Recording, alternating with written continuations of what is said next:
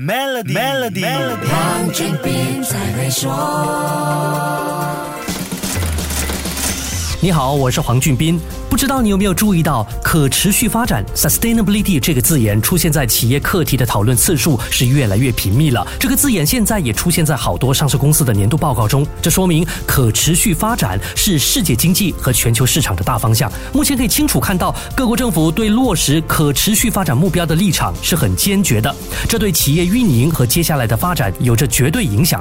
要做大做强的企业经营者就不能忽视这一点了。女性在这个议题上是一个重要角色。配合国际妇女节，我就来跟你说一说女性跟可持续发展目标之间存在的关系。那为什么提高女性在经济的参与程度，已经延伸成为一个企业经营的重大课题？联合国的二零三零年可持续发展目标 SDG 一共有十七个目标，第五个目标就是性别平等，要做的当然就是提升女性地位，缩小男女之间的职场差距，并赋予女性更大的经济权利。这不是一个单一性的目标，标足以影响 SDG。整个项目的成败，实现性别平等这个目标，也将帮助实现第八目标，那就是促进体面工作和经济增长。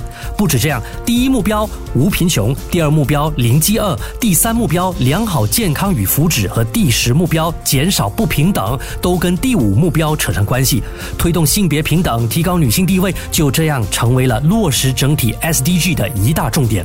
刚才说过，各国政府包括马来西亚高高度重视 SDG 相关。政策出台肯定会影响市场，也会造成企业运营发生变化，这个课题就不可能轻轻带过了。所以，这个国际妇女节，我们要重新定义赋予女性更大经济权利这件事。下一集跟你说一说女性在当前经济里的一些有趣数据，包括家庭主妇的经济贡献。守住 Melody，黄俊斌才会说。黄俊斌才会说。